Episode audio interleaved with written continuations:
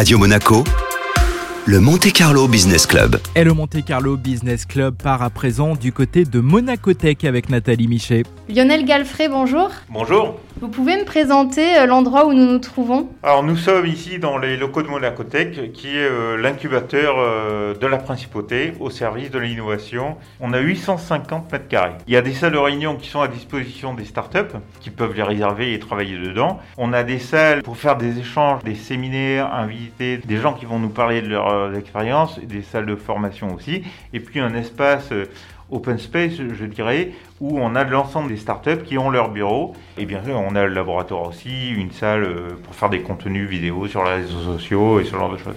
Donc euh, vous lancez un appel à projet pour que de nouvelles startups euh, rejoignent Monaco Tech.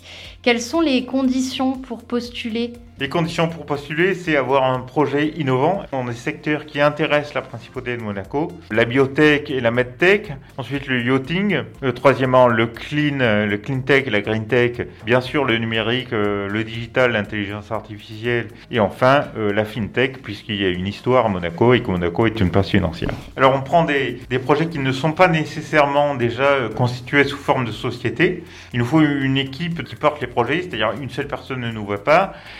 Ne se satisfait pas de l'idée, il faut déjà qu'on soit dans un chemin un peu abouti vers le MVP, le Minimum Viable Product, comme on dit, pour que on sache déjà vers quoi on va. Ensuite, il faut une vraie volonté de s'établir en principauté, puisque nous sommes là pour faire grandir des projets en principauté et depuis la principauté. Donc il nous faut des gens euh, motivés, prêts à venir s'établir en principauté et qui portent un projet euh, éminemment innovant. Bon, là, on est en période particulière en raison de la crise sanitaire. Il y a beaucoup de travail à distance.